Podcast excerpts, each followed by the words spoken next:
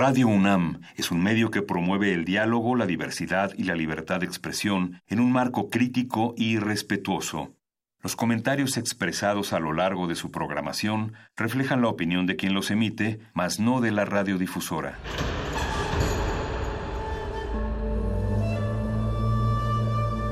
Un templo para la apreciación del ser mediante el sonido. mediante el sonido. Para nosotros. El sol sale durante la noche. Nuestros gritos llevan la mesura del silencio. Y el descontento está lleno de baile y risas. A todo, incluso a nosotros, nos resistimos. La universidad Ustedes y nosotros somos la Resistencia modulada. Las hordas barbáricas de los perros del metal, tenemos una respuesta para todo. Si la victoria nos sonríe, gritamos. Si la derrota nos acecha, gritamos.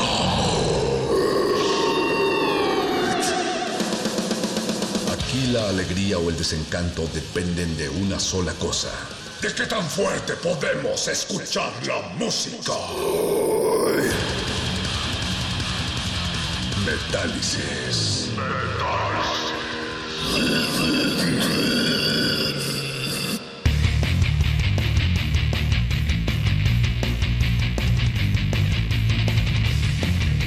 Es viernes 6 de noviembre. Ya no sé si decir el año. güey.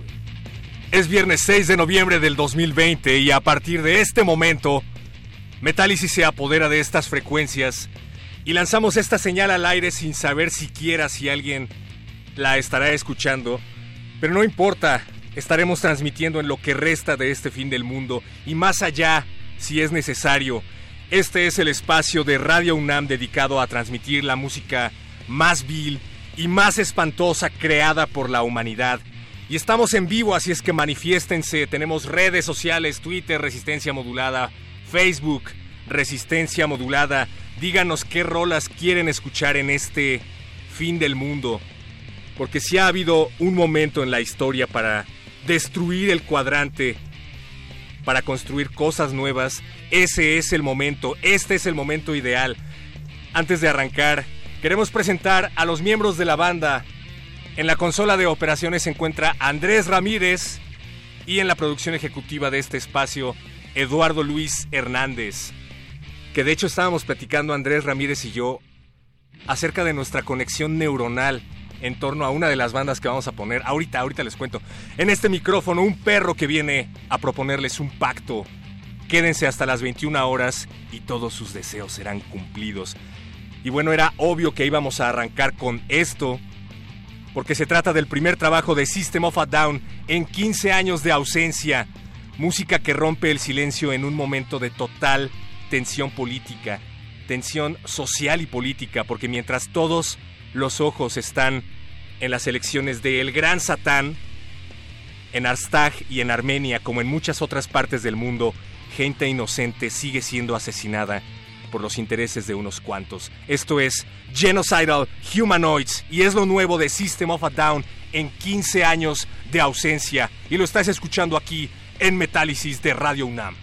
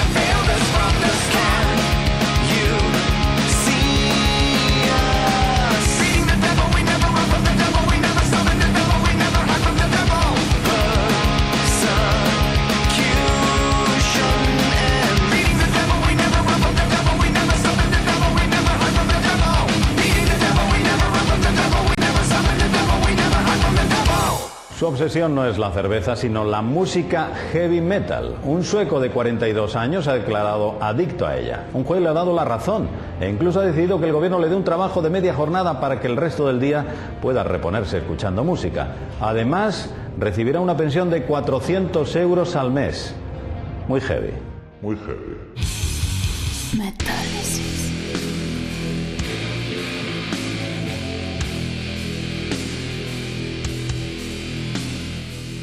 Corto pero seguro y certero. Genocidal Humanoids, que es lo nuevo de System of a Down.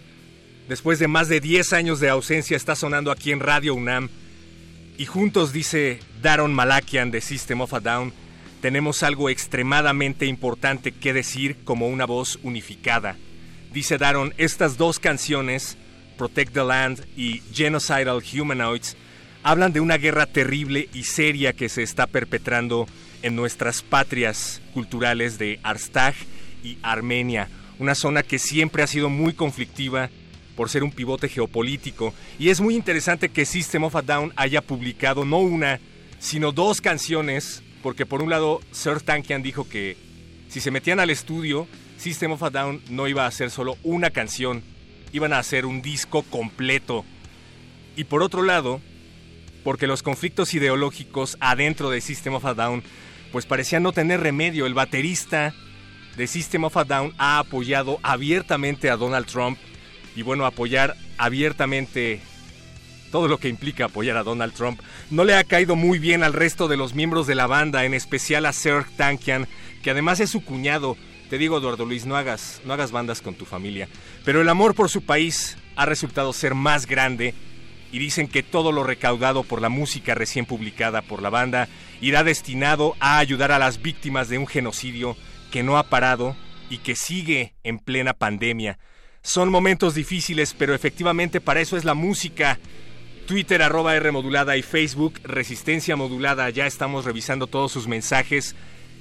Recuerden que esta noche tendremos en la línea a Marina Castillo. Ella es jefa de prensa del Aztec Mictlán Metal Fest un festival en línea encabezado por Ginger, poderosa banda de Ucrania encabezada por Tatiana Shmailiuk. Hola Tatiana, y que reúne a bandas de todo el mundo, de México hasta la India. He ahí una de las ventajas, se puede decir, de todo esto. Los festivales en línea reúnen a bandas de países como la India, países en donde la situación tampoco es fácil, pero en donde el amor por esta música del infierno es poderoso. Esto ya es mañana 7 y 8 de noviembre en línea, así es que quédense en sintonía porque ya en unos momentos más Marina nos va a dar más detalles, pero antes queremos que escuchen a Aquaman haciendo growls.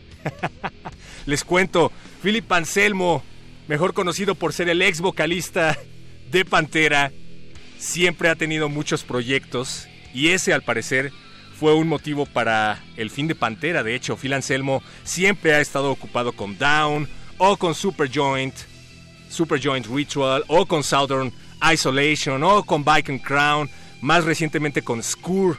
Y bueno, alguien le dijo a Phil Anselmo, oye, ¿por qué no haces una banda de black metal? Y Phil Anselmo dijo, ¿sabes qué sería una mejor idea que una banda de black metal? Hacer una banda de black metal con Aquaman. en este track que acaban de estrenar llamado Doom, participa Jason Momoa, alias Aquaman, haciendo growls.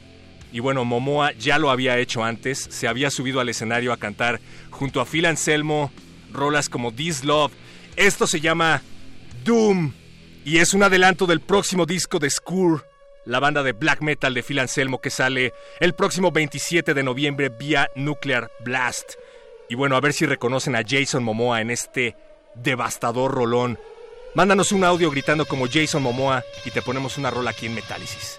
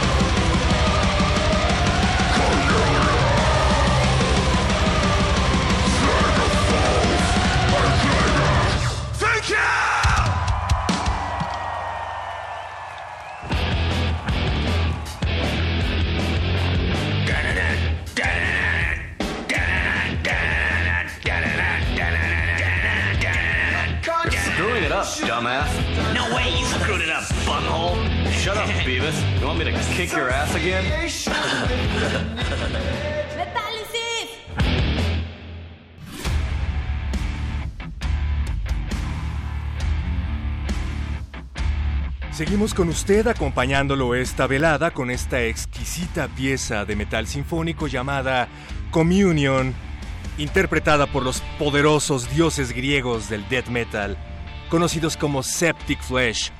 Y esto fue grabado originalmente en el Teatro Metropolitan de la Ciudad de México el pasado 2 de febrero del 2019. ¿Cómo pasa el tiempo, Eduardo Luis? Y lo recordamos porque se ha anunciado que Septic Flesh y la Inferno Sinfónica con más de 100 músicos en escena y dos coros se van a subir al escenario del México Metal Fest en Monterrey a finales del 2021. No sabemos si eso sea un hecho porque COVID, pero no bajen la guardia. Es más, si ven a alguien en un lugar público sin cubrebocas, párensele enfrente y díganle, ponte el cubrebocas porque quiero ver a Septic Flesh. Esa era la conexión que tenía con Andrés, porque llegó hablándome de Septic Flesh y yo dije, qué coincidencia, vamos a poner a Septic Flesh. Pero mientras le rezamos a Prometeo, hablemos de eventos de los que sí tenemos certeza.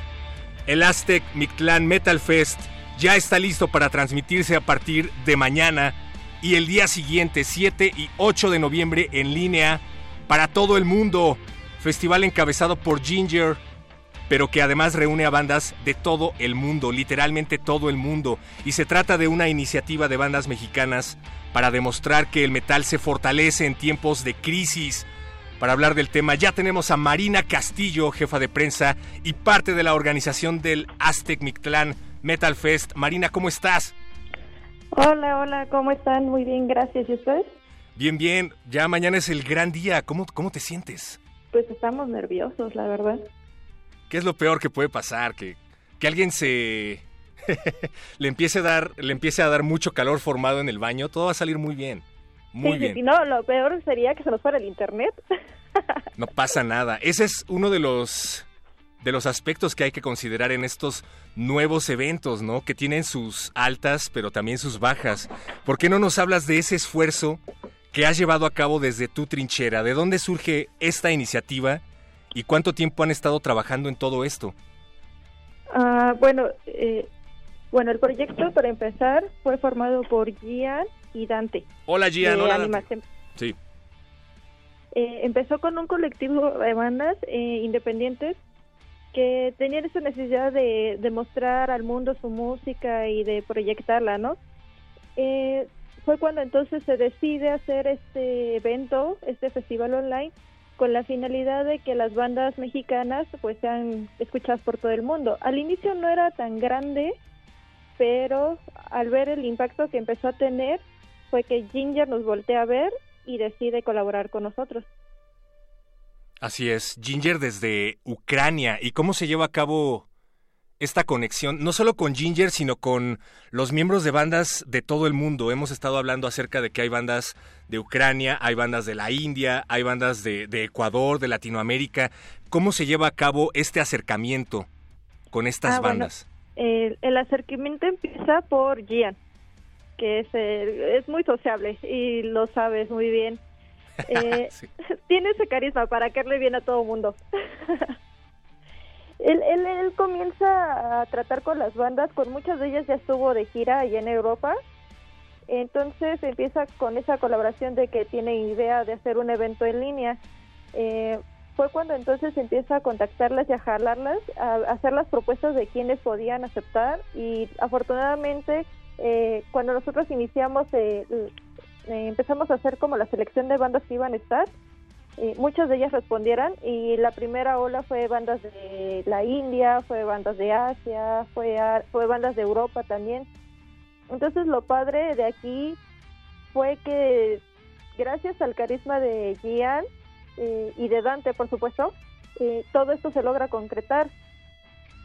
Gian y Dante, miembros de Anima Tempo, que han sido muy humildes al respecto, pero bueno, hay que decir que es una iniciativa que lleva a cabo la banda mexicana Anima Tempo, que ya ha sonado aquí varias veces en Metálisis, y efectivamente él nos decía que se trata de hacer un esfuerzo colaborativo entre todas las bandas del mundo, porque cuando ellos se van de gira dicen que pues no hay mucho conocimiento de bandas mexicanas a pesar de que hay mucho talento y esta es una forma de exponerlo al mundo, ¿no? Sí, claro. Digo, al final de cuentas, eh, la final es esa, ¿no? O sea, de que todos nosotros eh, podamos sobresalir de alguna forma. Esto, ahora que nos decías acerca de los temores que hay de hacer festivales en línea, porque puede parecer que te ahorras mucho, pero efectivamente hay detalles muy importantes y problemas que seguro después se generan, pues tiene que ver con la dinámica misma del festival, cómo se graba una presentación, cómo se envía, pero cuáles son los criterios de calidad que hay que tomar en cuenta en un evento como este, Marina. Ah, ok, mira, cuando nosotros lanzamos la convocatoria, se le solicitó a las diferentes bandas que nos mandaran su material, su press kit actualizado para contemplarlo y también mandarnos alguna sesión que tuvieran ya grabada en vivo. ¿Por qué? Porque a nosotros al tener eh, bandas tan grandes y tan conocidas, ya no podíamos permitirnos también eh, eh, alguna baja calidad, por así decirlo. Entonces tratamos de enfocarnos en bandas que realmente tuvieran como que esa idea de querer presentar un material de calidad. los términos eran presentar un set de máximo 20 minutos en alta resolución y que además pues, no fuera en un cuarto de ensayo, que no fuera grabado en la sala de la casa, o sea, todos esos aspectos como, como cuidarlos mucho porque al final es la representación de México. Claro, representación de un montón de países, pero bueno, a veces es padre, ¿no? Me imagino como en estas reuniones de Zoom que ahora están en auge, que de pronto puedes ver la casa del entrevistado, lo interesante que puede ser de pronto ver la casa de una banda de la India, ¿no? Qué interesante ver el salón de estudio de, de Cauda, por ejemplo. Pero... Sí, claro. Ajá. No, y de hecho apenas nos mandaron un mensaje diciéndonos, un mensaje así de un chavo de la India diciéndonos, no, yo soy fan de Dead Side de una banda mexicana, o sea, me encanta, los escuché y me encantaron, o sea, esa era la finalidad que queríamos lograr. Exacto, que se empiecen a dar a conocer proyectos de todo el mundo y que se le ponga principal atención a la técnica, porque estando frente a la cámara es algo completamente diferente que, tocar frente a un público, ¿no? Oye, Marina, además de la importancia de los países que integran el cartel, queremos aprovechar para que nos hables de la importancia de la cuota de género implícita en este festival. ¿Fue algo que ustedes premeditaron? Hay muchas bandas con muchas frontwomans por todos lados. Hay gente eh, en el staff que es muy diverso. Háblanos de esto, por favor. Eh, ok. No fue como planeado a propósito de que hubiera tantas chicas, porque realmente no nos fijamos en el género, pero después de ya ver el cartel final nos dimos cuenta que sí era una gran cantidad importante de mujeres. Por ejemplo, en el equipo, yo soy la única chica que está ahí con ellos y se me hizo bien interesante porque empezamos a aceptar a bandas y a convocar a bandas, pero no por el género, sino por realmente el trabajo que estaban realizando, como es el caso de Ginger, de Aries, de Boydin, incluso Zen de México o Ariem también. Ariem, un, un proyecto mexicano también orgullosamente. Dead Legacy es una banda de groove, death metal que va a presentar a su nuevo vocalista ese día y es algo que no se pueden perder. Marina, por favor, coordenadas. ¿Cuándo, cómo, dónde y qué bandas quieres ver? Bueno, ¿cuándo? Pues mañana inicia a partir de las 5 de la tarde hora de Ciudad de México y el domingo iniciamos a las 4, igual hora de Ciudad de México. ¿Por dónde? Vamos a estar en más de 100 páginas de Facebook tenemos ya asociación con más de 100 páginas. Realmente estamos muy agradecidos con los medios porque su respuesta fue muy buena y también nos pueden ver por nuestro canal oficial de YouTube como Aztec Metal México. Eh, ahí por esas dos transmisiones vamos a estar. Vayan porque hay bandas de todo tipo, hay progresivo, hay death metal, pero también hay bandas muy experimentales. ¿Eso también lo tomaron en cuenta? ¿Hubo un criterio de selección o simplemente decían, esta banda está increíble, vamos a ponerla en el cartel? Fíjate que no fue tanto el, el hecho de que fuera solo metal, porque realmente cada uno de nosotros tiene como un gusto muy particular. Entonces hay bandas de rock, ah, incluso hay una banda que ni siquiera tiene temas propios, pero que los, los personaliza y es muy interesante la, la respuesta que tienen esa banda con el público. Entonces decidimos involucrar géneros de diferente tipo para este festival. O sea, realmente al final creo que la música es lo que nos une. Es, es que no sé si decir que es algo bonito, porque estamos en un programa de metal. Es algo brutal que la música nos una a través de las fronteras, sobre todo en momentos como este. Y fíjate, muchos ven esto como un paliativo, ¿no? A la ausencia de eventos al aire libre. Todo el mundo está contando los días para irse a cualquier festival masivo al aire libre. Pero puede que también sea el futuro pisándonos los talones, ¿no? Y dándonos palmaditas en la espalda y en la cabeza. ¿Crees tú que los festivales virtuales han llegado para quedarse? Sí. ¿Por Realmente considero que es una buena posibilidad porque en este caso nosotros tenemos 15 países. Realmente hacer un festival presencial con tantos países es, aparte de muy costoso, toda la selección de, lo- de logística, pues sí es cansado. Sí, claro. Aprovechemos que hay bandas de todas partes del mundo, pero aprovechemos sobre todo que hay bandas de países muy, muy lejanos. Marina, una vez más, muchas gracias por haber estado aquí con nosotros un, un momento aquí en Metálisis. Sabemos que estás ocupada, sabemos que los nervios están a flor de piel, pero todo va a salir muy bien. Muchísimas gracias a ti, Héctor. La verdad sí estamos muy contentos y pues seguimos trabajando. Hoy no dormimos, pero todo sea porque salga increíble. Exacto, nada puede malir sal. Mañana. Exacto. 7 y 8 de noviembre en las redes del Aztec Mictlán Metal Fest, que pueden consultar. Pues aquí en las redes de Resistencia Modulada hemos publicado un par de retweets, pero ¿a dónde pueden ir para encontrarse la transmisión oficial, Marina? La transmisión oficial nos encuentran en Facebook como Aztec Metal México y en YouTube igual como Aztec Metal México. Ahí está. Marina Castillo, gracias por haberte tomado el tiempo aquí en Metálisis. ¿Te gustó Mini Pony? Ah, sí, buenísimos. Al principio este, dudaba del género porque de- no los había conocido realmente y ya cuando nos mandan el material me quedé así de no, o sea, me voló la cabeza. Está buenísimo. Mini Pony es un dueto de. Voy a tratar de describirlo: de avant-garde, Meshuga Core. Eh, qué sé yo, háganse un favor y hagan headbanging y destruyan lo que tengan a un lado al ritmo de Mini Pony. Ellos son Amadeus Galeano y Emilia Moncayo. Es muy interesante Mini Pony porque afirman que aunque su música suene intensa, a ellos les relaja mucho.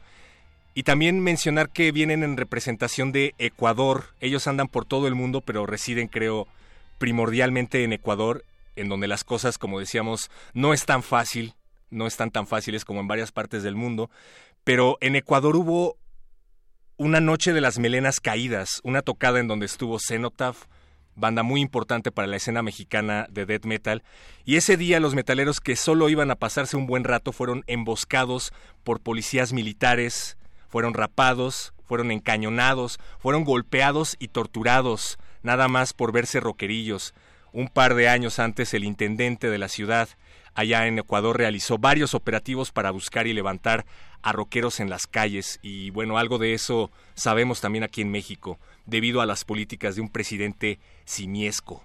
Entonces, pues te invito a que escuchemos algo de Minipón y Marina Castillo. Me parece perfecto. Abrazo grande a todos, muchas gracias. No, gracias a ti. Nos vemos mañana. Nos vemos mañana allá en el Aztec Mictlán Metal Fest. Esto es Yeah. Milk with Silk, espero haberlo dicho bien, de el EP de Mini Pony llamado Imago, una de las bandas que estarán este fin de semana en el Aztec Mictlán Metal Fest. Yeah.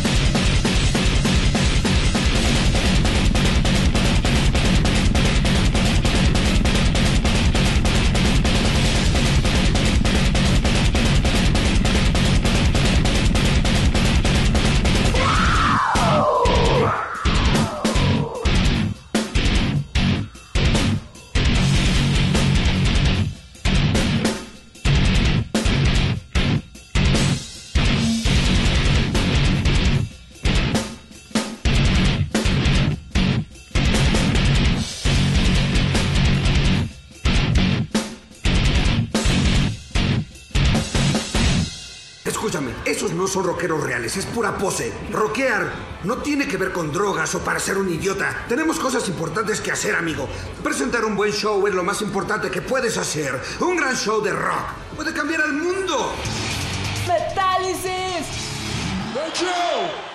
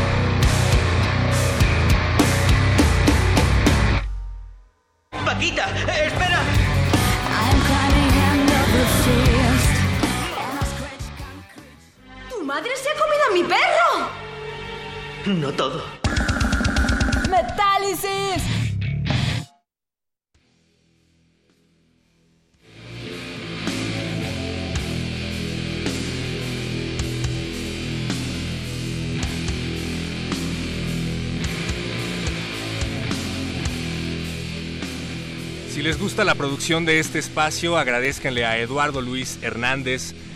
Si tienen algún problema con la producción, háganoslo saber aquí a través de nuestras redes sociales, Twitter, arroba R modulada, Facebook Resistencia Modulada. Es que estamos disparando música desde Napalm Records y Napalm Records tiene la costumbre de poner un anuncio que siempre está más fuerte que el video, no lo entiendo. Pero escuchábamos a Ginger con The Prophecy y ya decíamos que se trata de una banda procedente de Ucrania. Muy importante mencionarlo porque se trata de un país en el que el metal es algo escaso y en donde las pocas bandas que hay o había, según los mismos Ginger antes de que empezara este auge de bandas de todo tipo, pues eran bandas de tipo de black metal nacional socialista. Y bueno, Ginger además son pioneros en la mezcla de reggae, metal extremo, gent, dead y lo que se les ocurra. Esto fue estrenado el pasado 15 de octubre en YouTube y lleva por nombre The Prophecy. Recuerden que los estamos leyendo aquí en redes, ya nos están pidiendo música, dicen, estaría mega chido escuchar Enemy of Jesus de Toxic Holocaust. Saludos desde Tlaxcala. Y ya pasa mis saludos y mi reporte, jajaja, arriba la jauría metálica. Arriba la jauría metálica, Rodrigo Muñoz Reyes. También dice Francisco de Pablo que estaba escuchando lo nuevo de System of a Down y que le gustó bastante. ¿Cómo nos dijo? Acá ah, no encuentro el... To the Chili, dice. Está muy buena la canción de System to the Chili. lo que sea que eso signifique. Por acá nos están diciendo que no les gustó Mini Pony. Patricia dice que no le entendió a Mini Pony. Patricia, te vamos a poner la rola que a ti se te dé la gana. Pero además de Mini Pony va a haber un montón de bandas de todo tipo. Ponle atención a las redes del Aztec Mictlán. Metal Fest.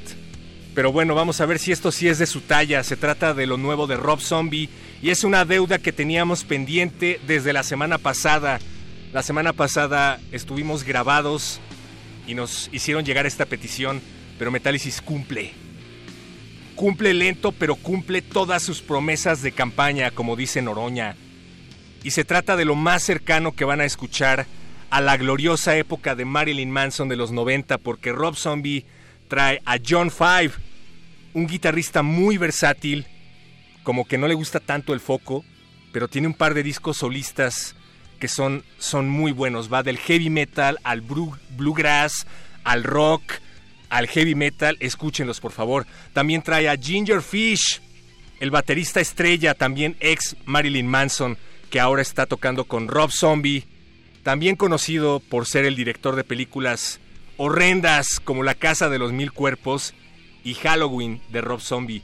Pero bueno, en esta ocasión el horrendo sí lo decimos en el mal sentido. La verdad es que han estado muy aburridas esas películas. Vamos a ver si les gusta más lo que hace Rob Zombie como músico. Y si sí les gustaron esas películas, también díganos. Justifiquen su respuesta, por favor.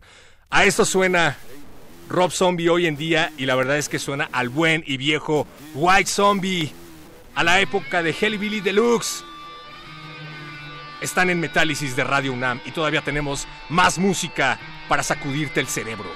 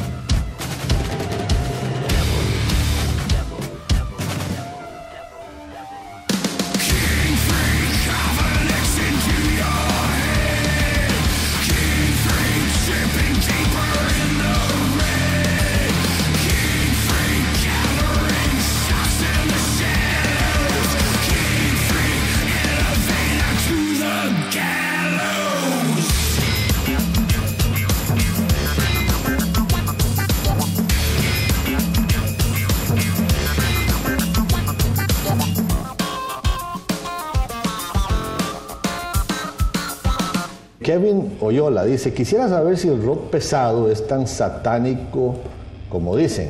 Mm, mira, eh, Kevin, ten mucho cuidado simplemente con las letras. ¿Qué es lo que están tratando de comunicar? Porque eso puede tener un efecto en tu vida. Metálisis.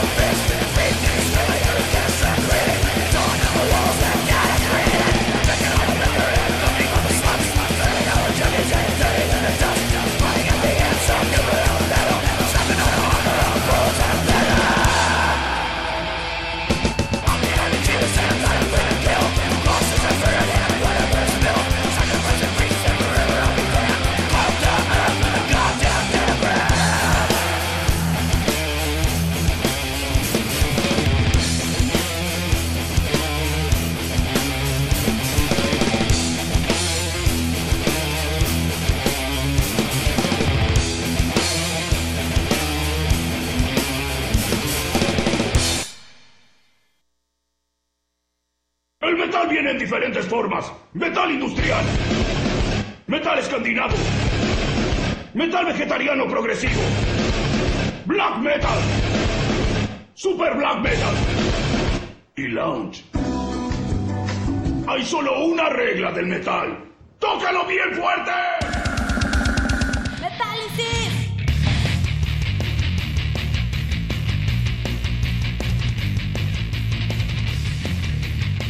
Eduardo Luis, por meterte en aprietos. Esta vez lo hice un poco mejor, ya va.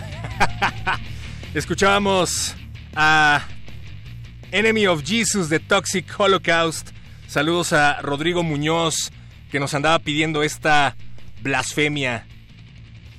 Se trata de Enemy of Jesus de Toxic Holocaust del disco Evil Never Dies del 2003. Y lo de Rob Zombie era para Jorge Alejo. Gracias a todos los que se han estado comunicando con nosotros. No se pierdan la transmisión del Aztec Mictlán Metal Fest que inicia mañana. Gracias a todos los que estuvieron del otro lado del cristal. Estuvo del otro lado del vidrio Andrés Ramírez. Ya se está convenciendo de ir a ver a Septic Flesh, dice. Que eh, Andrés Ramírez es productor, ha producido varios discos de varias bandas metaleras y ha quedado sorprendido con la brutalidad de estos griegos locos. Y me encanta que Eduardo Luis Hernández venga y cada vez se haga más y más metalero. Gracias a todos los que estuvieron del otro lado del vidrio. Nos escuchamos la siguiente semana. No sabemos si vamos a estar en vivo o grabados porque estos tiempos son enfermos y son difíciles. pero nos queremos despedir con algo que nos ha llamado mucho la atención.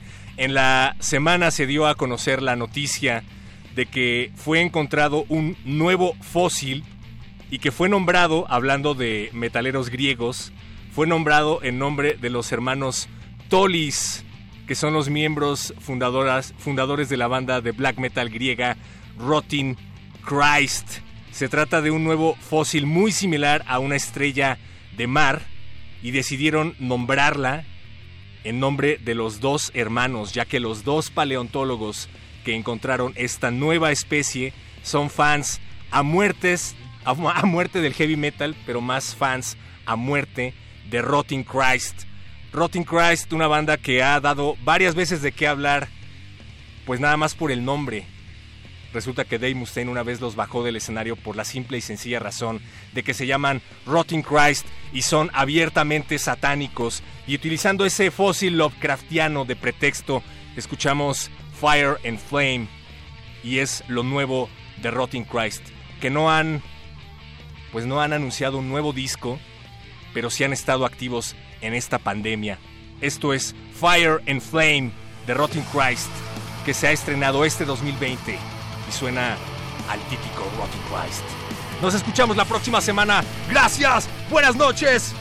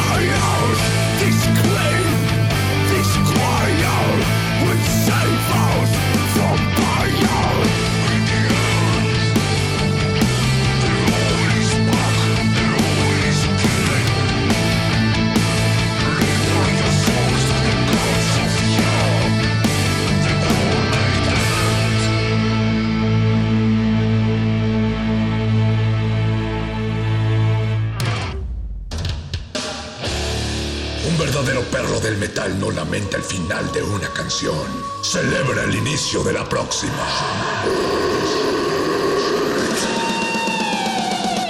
Metálisis. Metálisis.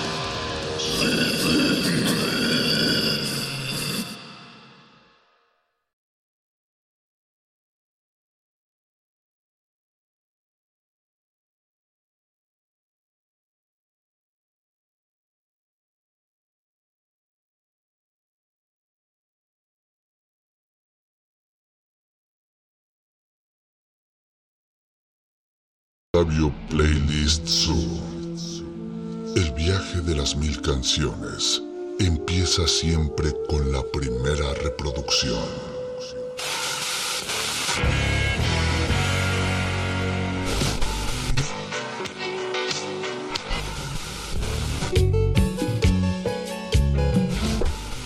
A continuación, un maestro te abrirá la puerta de su lista de reproducción. El resto va por tu cuenta. Play listo.